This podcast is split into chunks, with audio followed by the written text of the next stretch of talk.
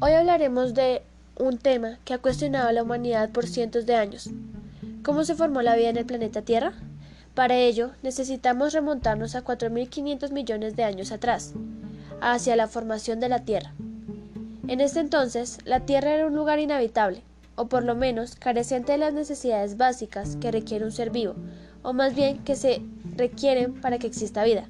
La Tierra era una bola de fuego ardiente, un planeta con un paisaje muy parecido a como conocemos ahora al planeta rojo, Marte. Según algunas teorías, se cree que la Tierra, antes del inicio de la formación de la vida en ella, era una superficie sólida y continua, como una cáscara, y que no existían las placas tectónicas que hoy conocemos, pero no se tiene 100% de certeza en estos datos. En su inicio, la Tierra poseía una atmósfera hostil, muy diferente a lo que vemos hoy día. Contenía gases nocivos y ácidos. En los continentes en formación existía excesiva actividad volcánica y nos encontramos en un ambiente ausente de su totalidad de vida. La primera forma de vida apareció hasta 3.000 años después de la formación terrestre. Por último, el área terrestre se encontraba bajo extremadas temperaturas altas. La atmósfera primitiva estaba formada por gases como el metano, dióxido de carbono, nitrógeno y vapor de agua además de hidrógeno y monóxido de carbono. Todos estos compuestos, exceptuando los dos últimos, estaban contenidos en máximas porciones de sí. Esta atmósfera estaba caracterizada principalmente por la ausencia de oxígeno, probablemente no en totalidad. Podría existir una pequeña cantidad de este gas. De igual manera, y cantidades existía el hidrógeno y el dióxido de carbono. Conociendo esto, se distinguen varias teorías sobre el origen de la vida, pero la más respaldada y conocida por la comunidad científica es la teoría que planteó Alexander Oparin. Esta teoría propone que la vida se origina a partir de un caldo primordial. Fue propuesta en 1922 a la Sociedad de Moscú data de hace 4 mil millones de años atrás en la historia del planeta Tierra. A mediados del siglo XX, luego de haber sido desechada la teoría de generación espontánea como origen de la vida, Alexander Oparin, biólogo y bioquímico soviético, quien tenía un gran conocimiento sobre astronomía, empezó a realizar estudios sobre el origen biológico de la vida terrestre. En 1924 la propone por primera vez, pero Stanley Miller la retoma. Practica y finalmente en 1930 concluyó la hipótesis o teoría completa, siendo la teoría más acertada por el cuerpo científico. En su teoría, Oparin propone que las primeras biomoléculas se formaron a partir de gases de la atmósfera primitiva, por la acción de descargas eléctricas de las tormentas y de la luz ultravioleta del Sol. Años después, Stanley Miller, siendo aún estudiante de la Universidad de California, diseñó un modelo experimental en el que unió elementos químicos inorgánicos y los sometió a una atmósfera primitiva artificial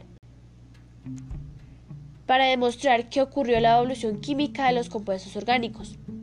Y así, en conjunto de Harold Urey, determinaron que las moléculas orgánicas podrían formarse espontáneamente en condiciones reductoras, las cuales se pensaba que eran similares a las de la Tierra en sus inicios.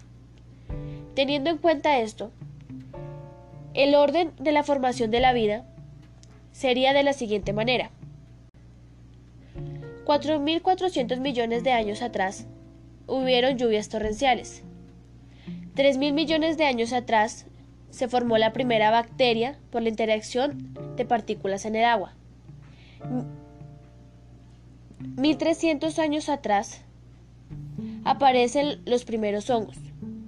600 millones atrás, la formación de la capa de ozono se hace presente. 485 millones de años atrás, surge la primera criatura con huesos. 390 millones de años atrás, surgen las plantas. 360 millones de años atrás, se forman los bosques. 355 millones de años atrás surge el primer tiburón. 350 millones de años atrás surgen los primeros anfibios. 305 millones de años atrás, surgen los primeros reptiles. 280 millones de años atrás, surgen los escarabajos. 246 millones de años atrás, surge el ignosaurio. Este fue el primer dinosaurio y era acuático. 225 millones de años atrás, surge el primer dinosaurio terrestre. 155 millones de años atrás, surge el primer insecto chupasangre. 130 millones de años atrás, la primera planta con flor. 100 millones de años atrás surgen las abejas. 80 millones de años atrás, la primera hormiga. 65 millones de años atrás, ocurre la extinción masiva de especies. Luego de esta extinción, 64 millones de años atrás, eh, la extinción da paso a los roedores. 60 o 50 millones de años atrás surge el primer primate. 52 millones de años atrás surge el murciélago. 40 millones de años atrás la mariposa. 25 millones de años atrás surgen animales como la jirafa, el oso, la hiena y los ciervos. 30 millones de años atrás surge el gato. 4.8 millones de años atrás surge el mamut. 4 millones de años atrás surge el Australopithecus. 2 millones de años atrás surge el Homo sapiens.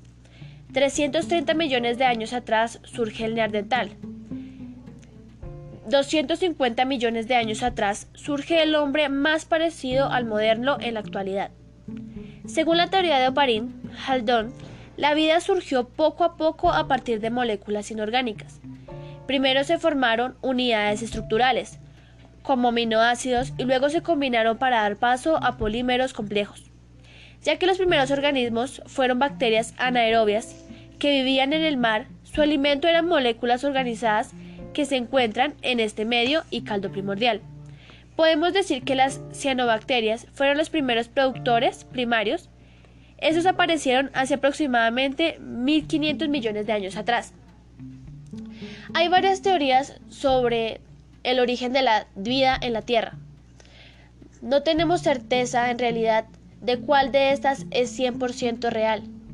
Lo que sí tenemos certeza es que la naturaleza y la vida es maravillosa y compleja a su forma.